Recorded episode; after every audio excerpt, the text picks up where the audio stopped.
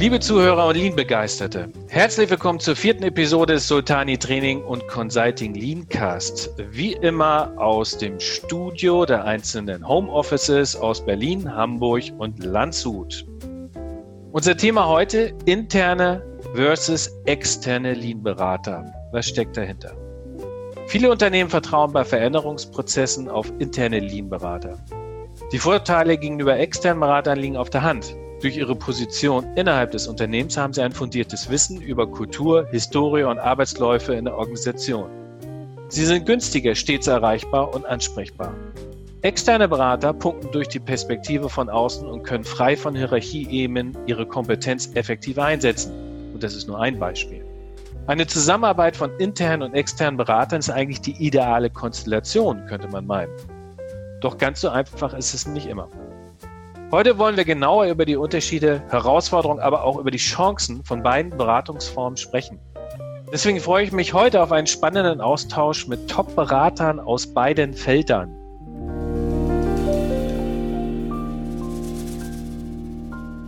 Wieder dabei natürlich Alireza Sultani Nori, Gründer und Geschäftsführer von Sultani Training und Consulting und natürlich der Namensgeber des Podcasts. Es hat seine Gründe, warum Ali den Weg des selbstständigen Lean-Beraters gewählt hat. Wir sind gespannt über deine Expertisen. Hallo Ali. Hallo. Auf der anderen Seite Sascha Pforte, Lean und Six Sigma Experte bei Axalta Coating Systems. Meine Güte, da verdreht sich meine Zunge. Ein Unternehmen für Pulverlackherstellung. Sascha vertritt die Partei der festangestellten Berater und kennt beide Perspektiven. Hallo Sascha, schön, dass du dabei bist. Hallo und danke für die Einladung. Lass uns sofort einsteigen. Sascha, was kannst du über deinen jetzigen Job als internen Berater erzählen? Was sind deine Kernaufgaben und mit welchen Themen beschäftigst du dich gerade aktuell? Was sind die Kernaufgaben? Ich glaube, die sind für einen internen Lean, Lean Manager oder Lean Berater, bildet sich so ein, so ein Spektrum ab, was du abdecken musst. Ich habe das üblicherweise in den letzten Unternehmen auch immer so probiert, in drei Themenfelder zu gliedern. Das ist für mich einmal das Themenfeld strategische Beratung oder strategische Implementierungsprojekte aus dem Lean-Bereich, wo für mich beispielsweise Implementierung von 5S oder Shopfloor-Management dazugehören erstmal. Und dann eben zu gucken, wie, wie bauen wir das Unternehmen in, in, auf der Lean-Reise so über die nächsten Jahre auf. Das zweite Feld ist so das Verbesserung des Tagesgeschäfts, wo du, wo du schaust, was haben wir für Verbesserungspotenziale und die dann zu identifizieren und entsprechend auch verbessern und umzusetzen mit der Belegschaft gemeinsam. Das ist so das Themenfeld Verbesserungsprojekte. Und das dritte äh, Sparte, die ich immer probiere, auch intern so strukturiert zu erklären, ist eben das Bereich äh, oder der Bereich Coaching und Training. Also wie qualifizieren wir über Trainings die Mitarbeiter, wie coachen wir die Führungskräfte, dass wir sie auch neben ihren fachlichen Kompetenzen äh, in ihren Lean- und Führungskompetenzen weiterentwickeln können. Und das sind so eigentlich meine drei ähm, Geschäftsfelder intern. So probiere ich das immer zu erklären, als interner Dienstleister, als kleines internes Unternehmen auch. Probiere ich eben diese drei Geschäftsfelder dem Management dann halt zu erklären und die bilden dann auch mein Tagesgeschäft raus. So ein viertes Themenfeld, was so in den letzten anderthalb Jahren noch dazugekommen ist, ist äh, so Moderation und Mediation. Also äh, was hat nicht unbedingt immer was mit Lean Management jetzt konkret zu tun, aber dadurch, dass du natürlich als Lean Manager auch, auch oft als Moderator einfach agierst und oft auch äh, im Projekt so zwischen Parteien vermitteln musst, hat sich das bei mir jetzt persönlich so rauskristallisiert, dass man dann oft auch so als äh, Moderator und Mediator zwischen verschiedenen Gruppen eingesetzt wird. Beispielsweise ähm, zwischen der Geschäftsführung oder zwischen Standortleitungen oder Produktionsleitungen oder sowas mit äh, Betriebsräten.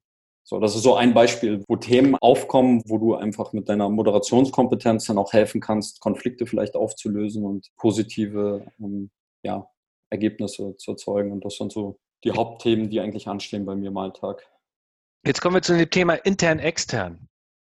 Ähm, Sascha, worin siehst du denn deine Vorteile, ein interner Berater zu sein? Und was wäre für dich die perfekte Konstellation, um ein Unternehmen am besten in die Veränderung zu begleiten oder äh, durchzuführen? Also vielleicht, be bevor ich tiefer einsteige, ähm, ich glaube, es gibt keine perfekte Konstellation, weil das immer abhängig ist vom Unternehmen. Ich, ich brauche in einem Unternehmen, was äh, 15, 15 Mann groß ist vielleicht. Also wenn ich jetzt nur mal auf die Größe vom Unternehmen eingehe, mhm. brauche ich eine andere Konstellation, als wenn ich jetzt einen Konzern habe. Deswegen, es gibt nicht diese, diese äh, perfekte Konstellation. Und ich glaube, das ist auch das, was ganz wichtig ist, was die an, aus meiner Sicht die Anforderung an eine externe Beratung ist, wenn man mit einer zusammenarbeiten mag, dass die Berater sehr, sehr gut allein in dieser Konstruktion von diesem Zusammenspiel überhaupt das Unternehmen erstmal beraten müssen, was Sinn macht. Ich glaube, da machen sich viele nicht die Mühe, die sie sich machen sollten oder können es vielleicht auch nicht so gut. Zu der Wahl zwischen intern oder extern, wenn du mich persönlich fragst, ich würde gern beides machen. Ich finde beides super interessant und äh, beides, beides hat seine Vorteile, beides hat aber auch seine Nachteile. Als interner hast du aus meiner Sicht den Vorteil, dass du viel, viel präziser darauf auf, auf die kulturellen Gegebenheiten eingehen kannst, dass du viel mehr ähm, auch, äh, wenn du beispielsweise eine, eine, eine, Beratung vorher in einem Unternehmen hattest, die im Change Management oder so nicht so einen guten Job gemacht hat, ne, dann kannst du auch viel so von so einem Sozialsystem auch irgendwo beschädigen in dem Vertrauen zwischen, zwischen Führungskräften und Mitarbeitern. Und in dem Moment hast du schon so eine therapeutische Aufgabe und das kannst du, finde ich, als externer Berater mit den begrenzten Zeiteinheiten bei einzelnen Personen fast gar nicht mehr leisten. Also ich glaube, das ist ein Vorteil, den du als interner hast, dass du dir ohne so viel Druck wie jetzt ein externer Berater mehr Zeit fürs Individuum nehmen kannst, um da auch Dinge zu kitten, die vielleicht mal kaputt gegangen sind. Du kannst äh, auch dir sehr viel Detail Zeit nehmen für einzelne Prozesse, Maschinen, Abläufe. Es ist gut geeignet, wenn du intern bist, wenn du, wenn du Lust hast, dich wirklich bis ins letzte Detail mit Themen auseinanderzusetzen. Das kannst du als, als Interner sehr gut machen. Und du kannst halt auch immer Einfluss nehmen auf, auf die Kulturentwicklung. Ich glaube, das kannst du auch viel besser tun intern, weil du halt in vielen Besprechungen live dabei bist, wo du, wenn du merkst, dass die Jungs oder Mädels falsch abbiegen, dass du dann intervenieren kannst oder im Nachgang die einzelnen Personen darauf ansprechen kannst. Das heißt, du kannst viel schneller, viel kürzeres Feedback geben, äh, woraus die Leute dann halt äh, schneller lernen können unter Umständen auch. Was ich daraus höre, ist, dass du natürlich mit Stakeholdern unterschiedlichster Art zu tun hast, mit Klar. Charakteren unterschiedlichster Art. Klar. Wenn ich das so raushöre, dann ist es ja mit der fachlichen Lean äh, Thematik nicht getan, sondern ein Großteil ist natürlich äh, menschliche Fähigkeiten, äh, ja. Empathie, ähm, Feingefühl, ja. weil da wirst du ja bestimmt auch große Herausforderungen sehen. Absolut. Also das ist aus meiner Sicht doch das, wenn, wenn du dir anschaust, wie funktioniert die Zusammenarbeit zwischen, zwischen äh, internen und externen Beratern mit dem Unternehmen. Ich glaube, wo, wo die meisten Leute drauf gucken, und das ist ein, aus meiner Sicht, was ich jetzt intern so miterlebt habe, ein Riesenproblem auch, auch vom Verständnis Lean Management zum Management. Da geht man immer davon aus, ich habe so einen Methodenbausatz, ja, und wenn, wenn jemand diesen Methodenbausatz beherrscht, dann äh, ist das die volle Miete und das ist eben nicht der Fall. Also du hast aus meiner Sicht einmal die fachliche Kompetenz, aber die ist immer Grundvoraussetzung, egal in was für einem Beruf du arbeitest. Immer. Und dann hast du eben, also sprich fachliche Voraussetzung, sage ich jetzt mal, was ist MED und wie funktioniert das und wie kann ich das anwenden. Wie ich es dann wirklich in der Praxis anwende, ist nochmal eine ganz andere Baustelle. Aber erstmal das Theoriewissen. Was ist SMET, was ist 5S und wie, wie funktioniert das mit anderen Methoden zusammen? Wertstrom, was ist das? Wo ist die Logik? Wie kann ich das einsetzen? Aber das sind Sachen, die kannst, kannst du lesen. Ne? Also jeder, der lesen kann, äh, kann sich dieses Wissen aneignen. Und, und man denkt dann oft so, ja, wenn ich weiß, wie ein SMET, was dahinter steckt, dann kann ich das machen. Und das ist es eben nicht. Ne? Die zweite Komponente ist dann nämlich diese Change Management Komponente. Du kannst die tollsten Lösungen haben, aber wenn du nicht schaffst, das äh, System, also diese schwer greifbaren sozialen Themen irgendwie aufzulösen und dann halt auch zu verändern und auch danach wieder in eine, in eine Struktur zu bringen, dann äh, kannst du der tollste Match-Spezialist auf dem Planeten sein. Dann wird es nicht funktionieren. Und dann auch noch dazu die Kultur. Also das sind so die drei Elemente, die ich in meiner Struktur immer habe. Kultur, Change Management und eben die äh, fachliche Kompetenz. Und das muss leider alles drei gut ausgeprägt sein. Und gerade Kultur und Change Management ist eine Sache, die, die hat, wächst sehr stark über Erfahrung einfach. Also da kannst du nicht irgendwie aus der Uni rausplumpsen und dann nee. kannst du das alles, sondern das ist einfach, du, du musst da mit brauchst du auch menschliche Weisheit. Ja, eben, du musst ja mit vielen mhm. verschiedenen Menschen zu tun gehabt haben, um, ich sag mal, so eine Datenbank in deinem eigenen emotionalen Gehirn aufzubauen. Speicher. Ja, ja dass du weißt, ah, das äh, habe ich schon mal erlebt und dann äh, erfährst du ja auch so oder hast ja Erinnerungen, was hat gut funktioniert im Umgang mit solchen Kollegen oder was hat auch schlecht funktioniert. Mhm. Also jeder Lean Manager, glaube ich, macht gerade am Anfang also unheimlich viele Fehler im Umgang mit Leuten. Also ich kann, du hast ja gesagt, Anekdoten sind erlaubt. Vielleicht kann ich mal eine rausbringen, ja. Nur ich kann mich erinnern, das war auch ein Thema, wo ich mit Ali mal Kontakt hatte, weil wir ein Unternehmen hatten, wo Ali dann auch mit dabei war für, für einige Tage. Und ich kann mich erinnern, ich hatte eine Projektbesprechung vielleicht fällt es Ali auch gleich wieder ein, eine Projektbesprechung und der Projektauftraggeber hat äh, beim Tracking, bei dem ich getrackt habe, quasi Aufgaben durchgetrackt mit einem, Projektteam und die Kollegen haben ihre Aufgabenpakete aus meiner Sicht nicht erledigt. Und da wollte ich so äh, besonders streng mein Projektmanagement-Tracking durchführen und bin dann aber am Ende mit dem Projektauftraggeber in Diskussion darüber gekommen, ob die Aufgabe jetzt nicht erledigt ist oder was. So, und der Projektauftraggeber hat gesagt, das ist für ihn okay, das passt, das Thema ist für ihn abgehakt. Und äh, ich habe ihm mehr oder weniger über den Mund gefahren und verboten, das anzuerkennen, ja, weil äh, es, es fachlich aus meiner Sicht nicht richtig war halt, ja. Was ist passiert? Das Ganze ist ein bisschen lauter geworden kurz und der äh, Auftraggeber hat mich mal kurz zusammengestampft halt, ja. Zu Recht. Also wir haben es gut geklärt. Ich bin danach zu ihm, habe mich entschuldigt. Ähm, wir haben das aus der Welt geschafft und haben auch gut weitergearbeitet und die Beziehung ist besser geworden danach, ja. Aber das sind so Momente, wo du einfach, gerade wenn du jung bist, ja, auch äh, und anfängst in dem Geschäft, wo, wo, du lernst, wo du Fehler machst und wo du merkst, ah, das mache ich vielleicht nicht nochmal so, das muss ich schlauer lösen. So. Und, gutes, äh, gutes, ja. Genau. Ja, und so Gut. wollte ich nur anschließen, so äh, äh, lernst du halt und ähm, das, das kannst du nicht aus der Uni mitbringen, das musst du einfach über Erfahrung machen. Und äh, je mehr Fehler du schnell machst und daraus lernst, desto besser bist du. Also ich würde ausschließen, dass jetzt jemand Altes automatisch besser ist, weil er jetzt ganz, ganz lange im, im Geschäft ist. Die Frage ist, wie viele von diesen Konfliktsituationen und dergleichen hat er eigentlich erledigt und äh, gelöst und wie viele hat er daraus gelernt? So, auch das, ich kann ja ganz viele Konflikte. Ist die Typfrage. Ist die Typfrage. Absolut, mhm. deswegen glaube ich, dass noch nicht jeder dafür geeignet ist. Ne? Das mhm. ist das mhm. Nächste. Also ich glaube, es sind nicht so viele geeignet, wie manchmal am Markt unterwegs sind und denken, dass sie geeignet sind. Mhm. Ich habe von, von einer sehr klugen äh, Beraterin, auch einer großen Unternehmensberatung, die für HR zuständig ist, sie hat gesagt, leider ist immer noch die Denke, dass das Fachliche das A mhm. und O ist. Ne? Mhm. Sei es beim Finanzunternehmen, da muss äh, Wirtschaftsprüfer vorher gewesen sein. Und sagt sie, nein, es können auch Leute sein, die aus einer fremden Branche kommen. Solange sie die sozialen Fähigkeiten haben, ja. können sie das Fachliche ja. innerhalb von einem halben Jahr lernen. Und ich glaube, das ist aber immer noch extrem verbreitet bei uns in der Gesellschaft.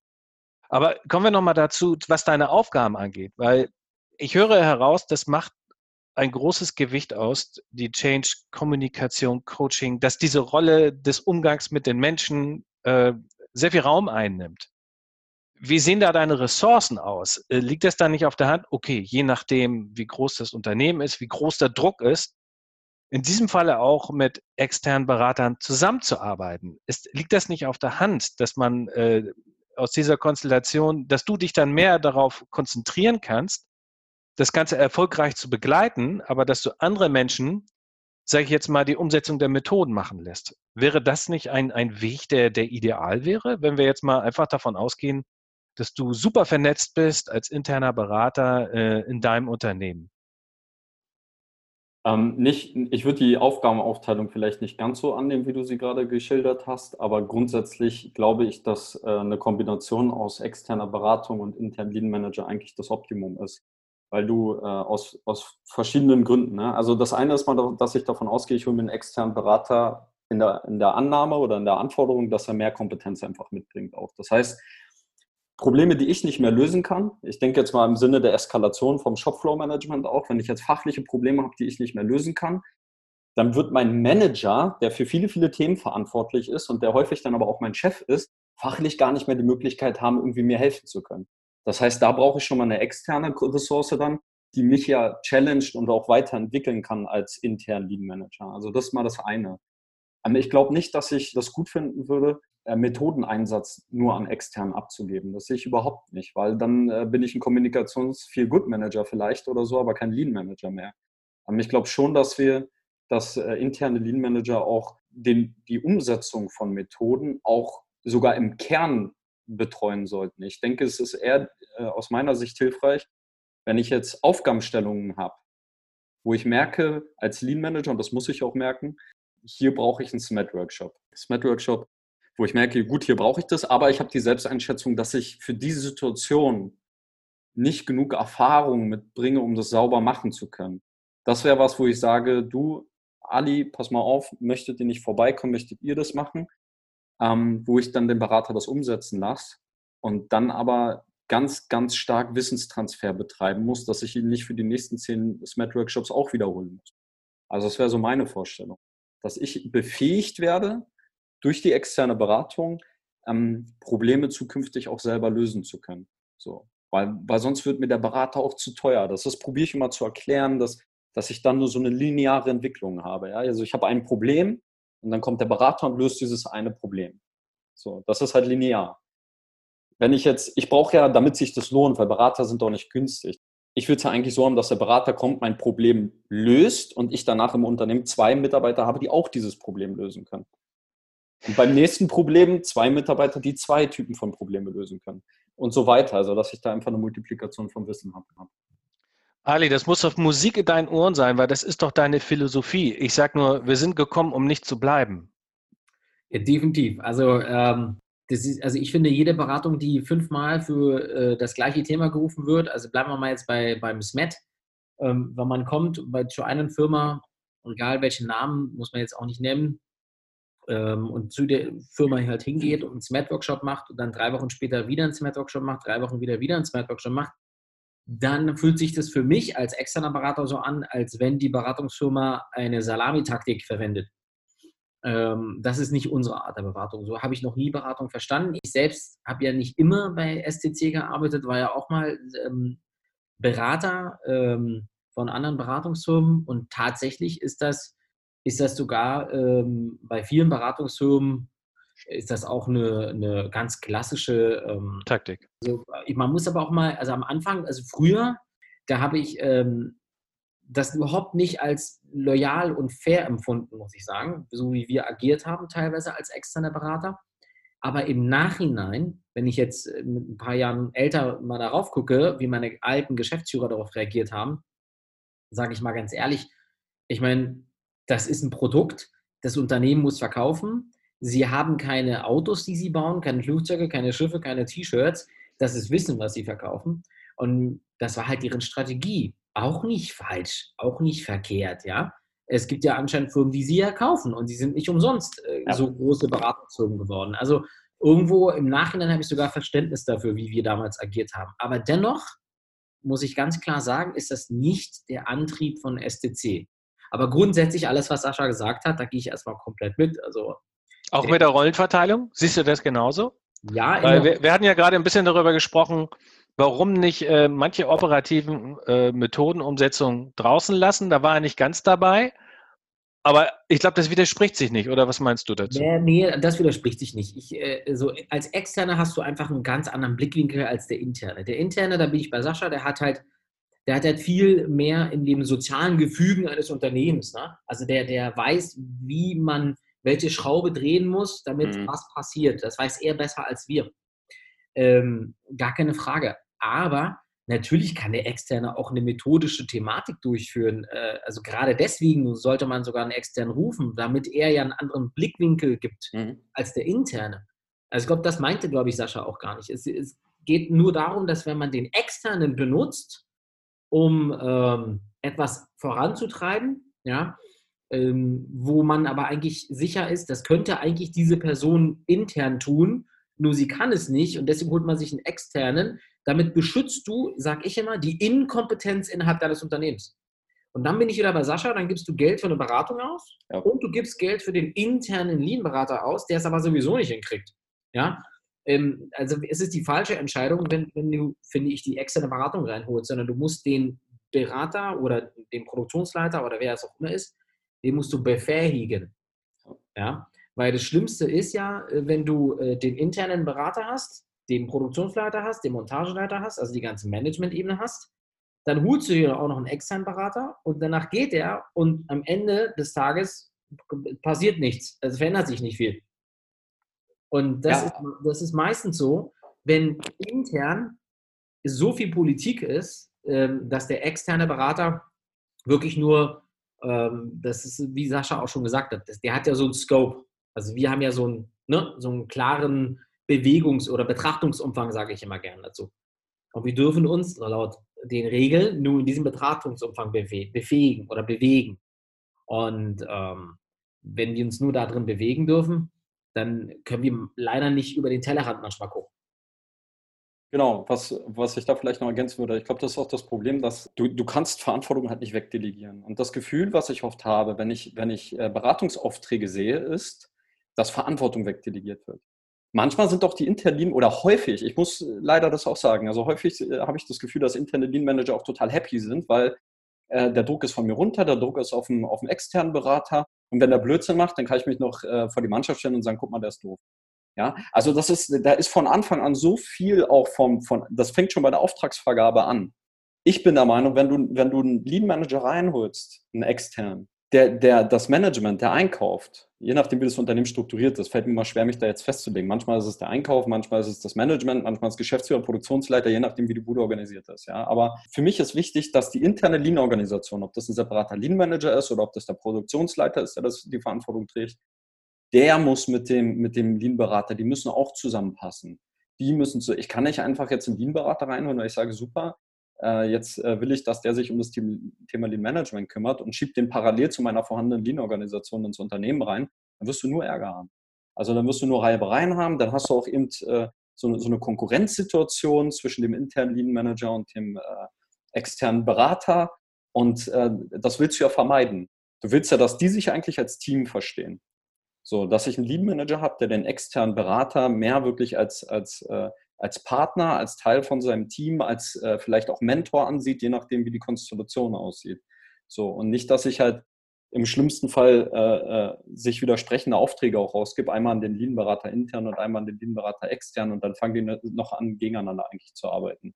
Mhm. Nicht inhaltlich von einer Zielsetzung, das geht da schon beispielsweise los bei der Nutzung von Ressourcen. Wenn ich jetzt einen Projektauftrag rausgebe an den externen Berater und einen an den internen Berater, so, und die brauchen jetzt aber in Form der Projektumsetzung aus der Linie Techniker oder äh, äh, äh, gute Mitarbeiter oder, oder, oder. So, wer kriegt denn jetzt die Ressource?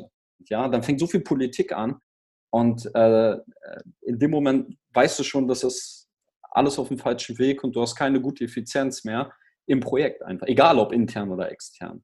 Deswegen ist es unheimlich wichtig, diese, diese Auftragsgestaltung, richtig zu machen. Und das ist nicht nur der Auftrag selber, sondern davor sogar noch, sich richtig Gedanken zu machen, wie strategisch, wie will ich die externe Beratung einsetzen im Unternehmen? Was ist die Funktion von der Beratung? So. Und, also ein klares Briefing. Ja, aber auch selber, bevor ich, auch hier, Vorsicht. Ja, also nicht wieder klares Briefing und, und ich als Management, und da muss ich wirklich die Manager in, in, äh, Regress nehmen, so, ich muss mir Gedanken machen. Ich kann nicht einfach ein paar Euro bezahlen und dann ist das Problem aus der Welt. Das kannst du, wenn du privat was machst, auch nicht. Du kannst ja nicht irgendwo hingehen und sagen, du willst jetzt eine BU-Versicherung kaufen oder so, ja. Und äh, ja, der, der Makler wird schon ganz netter sein. Nein, du hast selber die Verantwortung, dich damit auseinanderzusetzen. Was ist wichtig bei einer BU-Versicherung? Was sind die entscheidenden Eckpunkte und so? Dass der Makler oder was dann Detailwissen hat und so, super. Aber du musst ihn challengen können. Die richtigen Fragen stellen richtige Fragen stellen und dir selber deine Strategie machen. Wissen, wo dein, dein, äh, dein oder wissen, was du nicht weißt, wo, wo dein Wissen aufhört. Weil dann kannst du exakt auch planen und dann ist es für einen Berater auch einfacher. Also es sind da nicht nur die Berater böse. Ich glaube, die Auftraggeber machen oft ihre Rolle auch nicht so gut. Dann ist es wichtig, einfach äh, äh, dem Berater auch klar zu sagen, wo sehe ich meine Probleme, wo sehe ich die Defizite, wo denke ich, dass ich deine Hilfe brauche und dem, der, dem externen Berater aber auch die Möglichkeit zu geben, mir als Auftraggeber dann zu sagen, wo aus seiner Sicht ich Hilfe brauche. Und auch da, da habe ich lieber einen Berater, der mir widerspricht, begründet, als einen, der immer nur Ja sagt. Also ich würde jedem immer sagen, sei skeptisch, wenn du einen vor dir hast, der immer nur Ja, ja, genau, richtig, super, toll.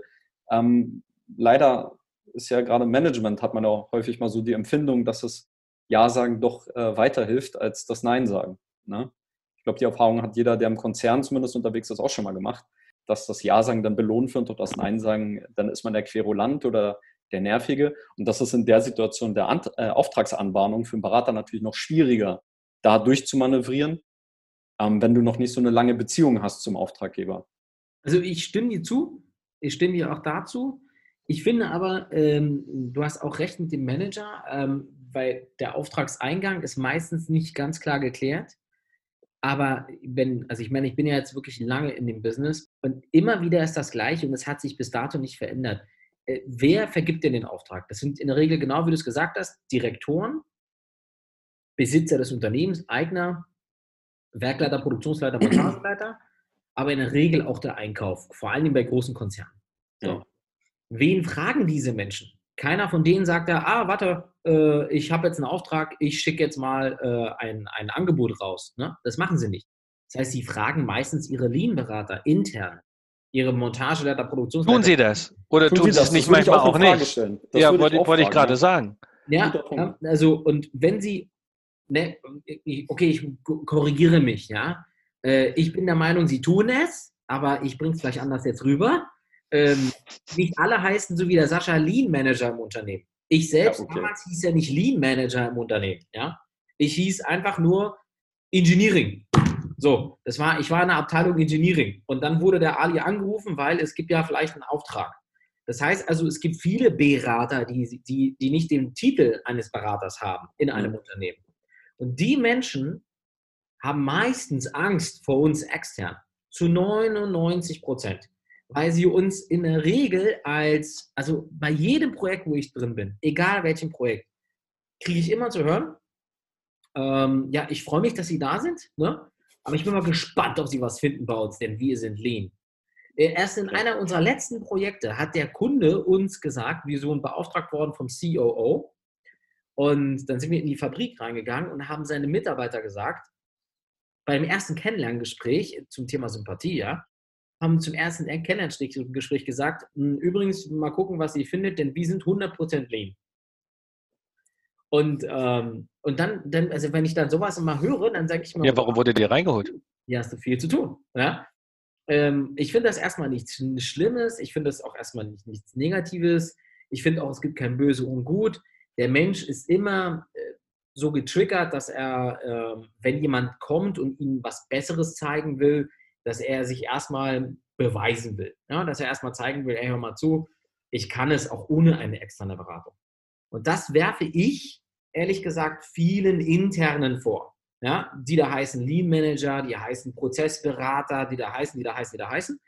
Weil sie meistens denken, was Sascha ja auch gesagt hat, äh, sie meistens denken, dass wir ihnen nichts Gutes tun. Das ist ja das, wo dieses, diese Pyramide zwischen der externe, der interne und der Auftraggeber, diese Dreiecksverbindung, in der Regel keine Harmonie ist.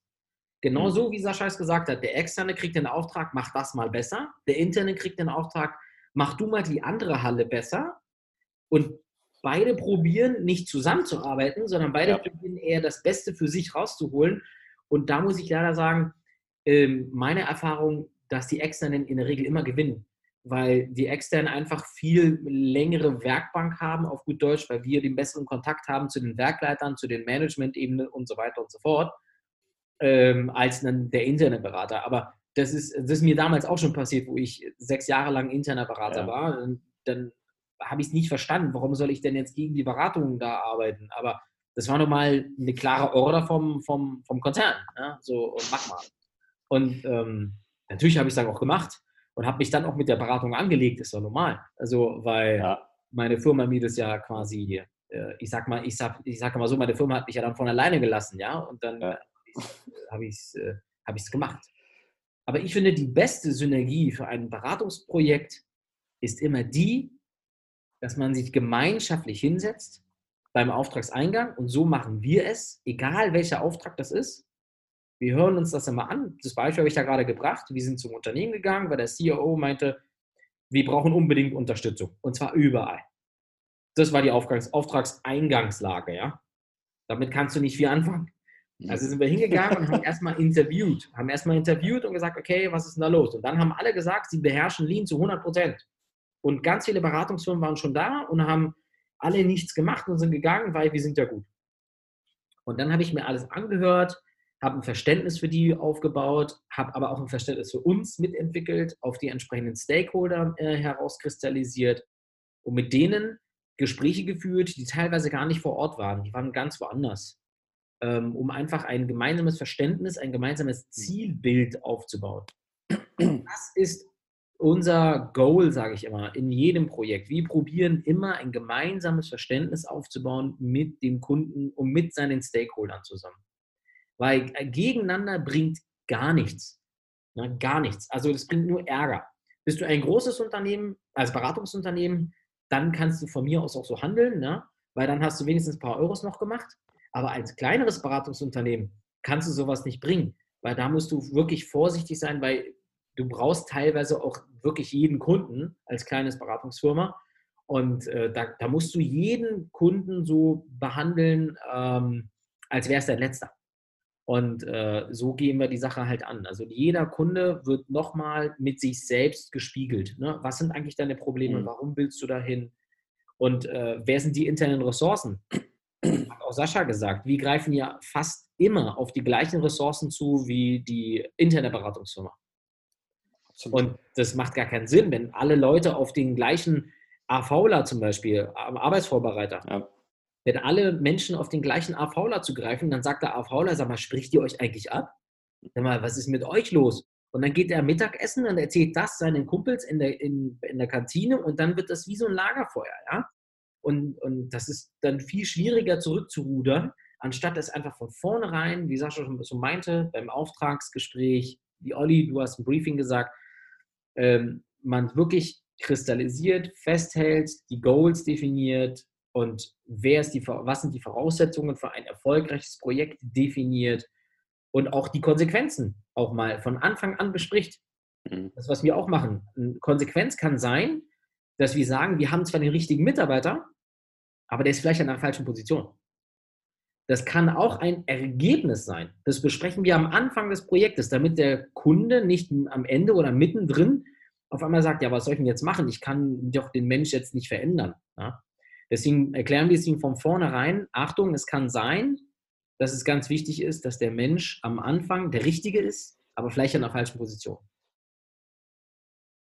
Sascha, du hast die ganze Zeit gewunken. Das kann der Hörer nicht sehen, aber du willst unbedingt so. was sagen.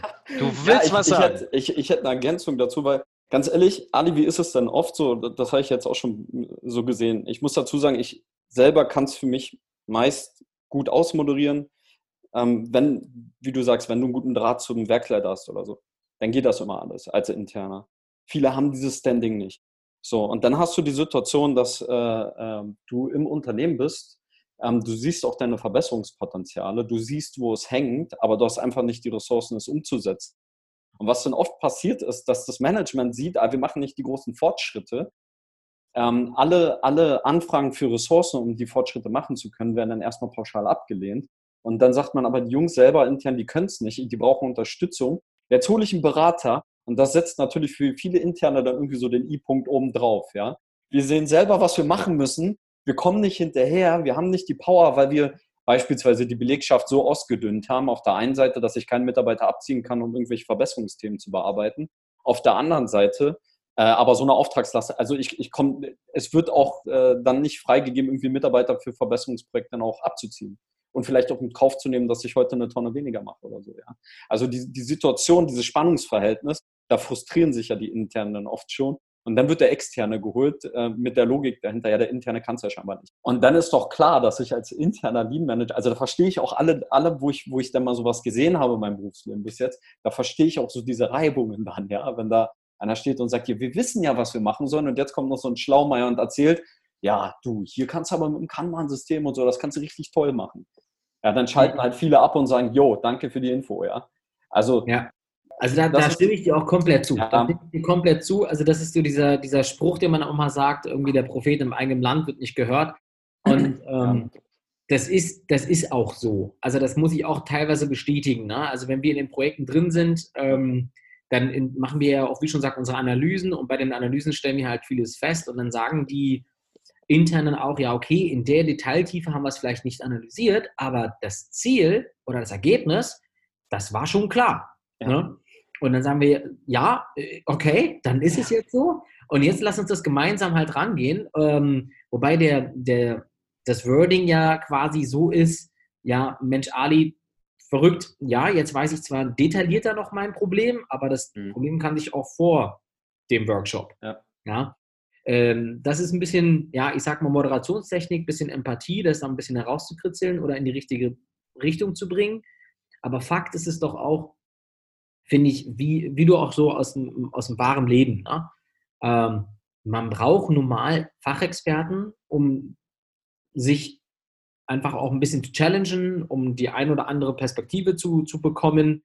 Und es ist einfach so, als interner Lean-Berater, wie schon gesagt, ich war jetzt selbst auch mal einer, da wird man auch noch für ganz viele andere Sachen eingesetzt.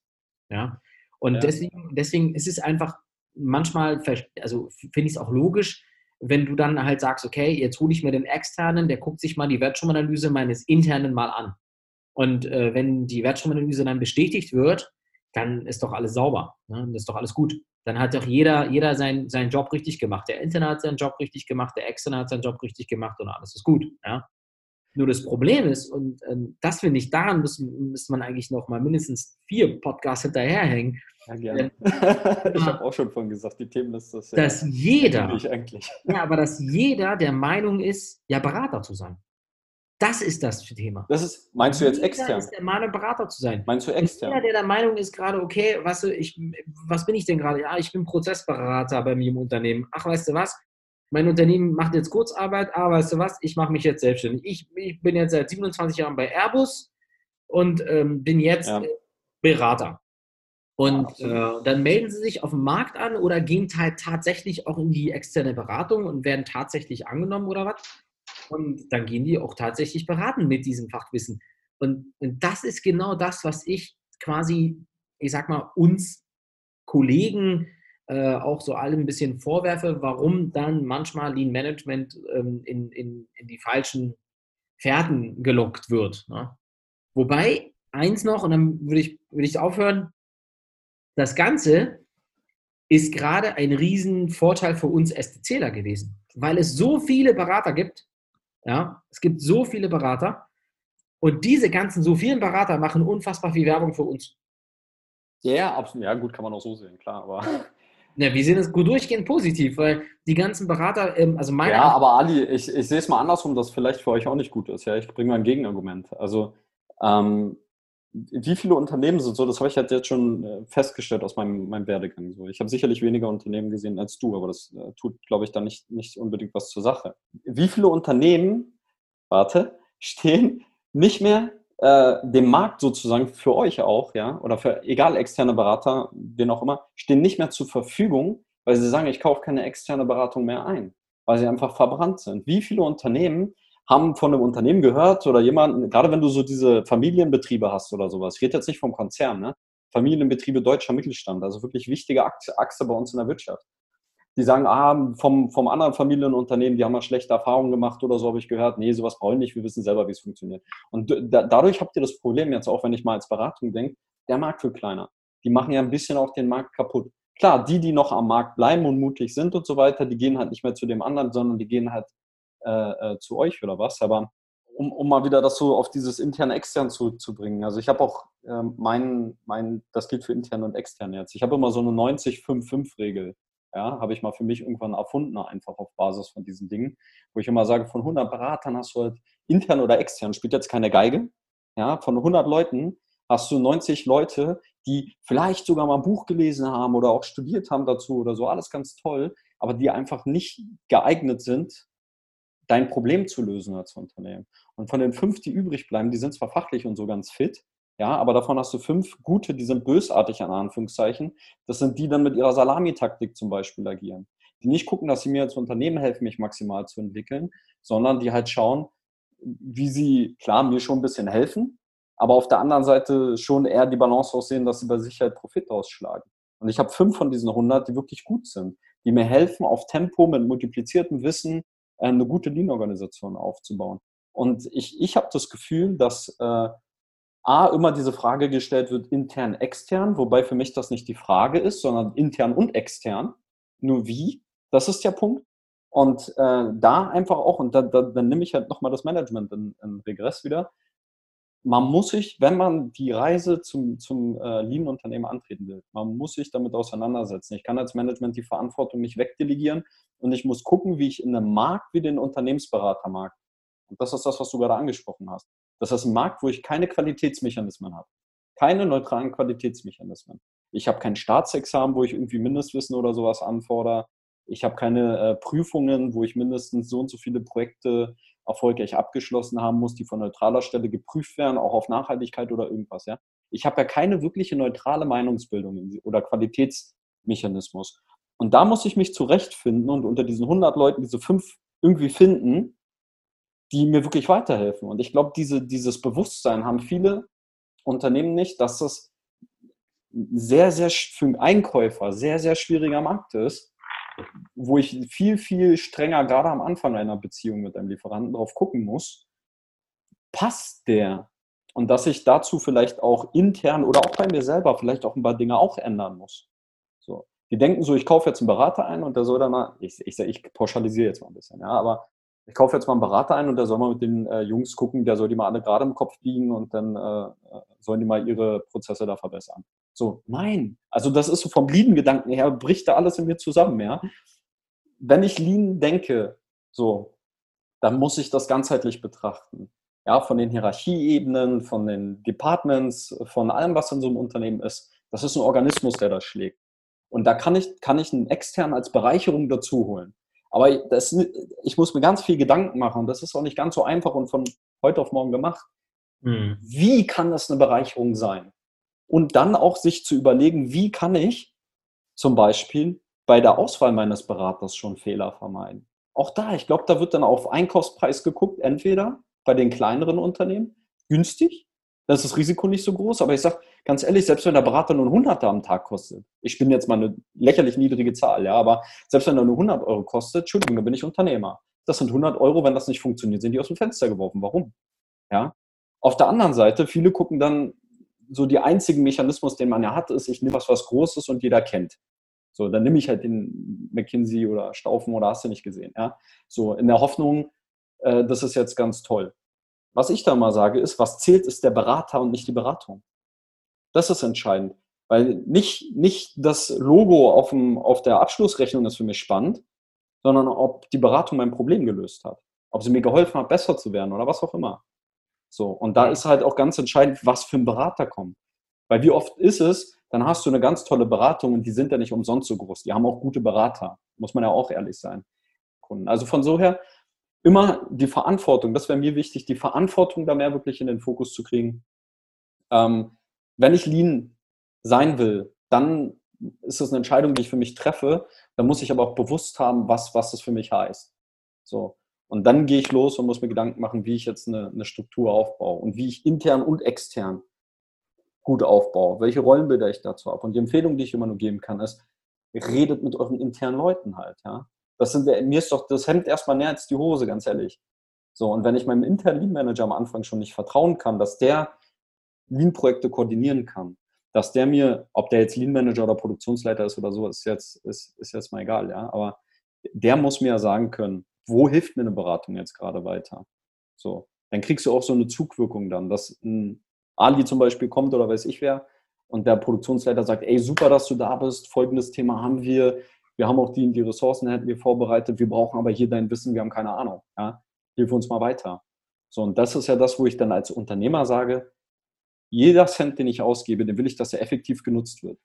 Ja, ich möchte so wenig wie möglich therapeutische Runden haben. Ich möchte so wenig wie möglich, äh, äh dass Ali die Wertstromanalyse, die wir schon fünfmal intern gemacht haben, noch fünfmal macht, sondern ich will ja möglichst schnell dahin kommen, dass wir Mehrwert raus, rausschaffen. Und das kriege ich hin, wenn das System zueinander passt. Und wir möglichst wenig Reibung haben mit der traut dem nicht und der probiert dem da irgendwo das Bein zu stellen oder, oder, oder. So. Sascha, du hast gerade etwas äh, gesagt, was ich einleiten wollte, nämlich eine Empfehlung. das hast du gerade wunderbar gemacht. äh, was, was, sagen wir den, den Entscheidern da draußen, die uns zuhören? Und äh, du hast gerade eine wunderbare Zusammenfassung gemacht, worauf es ankommt, und äh, ich bring's mal auf einen Nenner. Es ist der Mensch, es ist die Chemie, es ist, äh, äh, es ist nicht das Unternehmen oder die Beratung oder die Marke, sondern es ist die einzelne Person. Versteht sie mich? Hat sie die Fähigkeiten? Hat sie die Auffassung? Und, und, und. Was ja äh, im Prinzip fast ein Naturgesetz ist. Aber mhm. wenn ich das jetzt mal so zusammenfassen darf, es ist zu einfach, aber du hast das jetzt gerade wunderbar ja. zusammengefasst. Ali, zum Abschluss, magst du auch mal eine Empfehlung an unsere Zuhörer gehen? Intern, extern, beides oder äh, auf was müssen sie achten, wenn sie eine gute Beratung haben wollen? Äh, ja, klar, gerne. Ähm, ich würde ich würd da auch vielleicht ein bisschen auch den Sascha widersprechen wollen. Äh, ich sehe das ein bisschen Gut anders. Recht.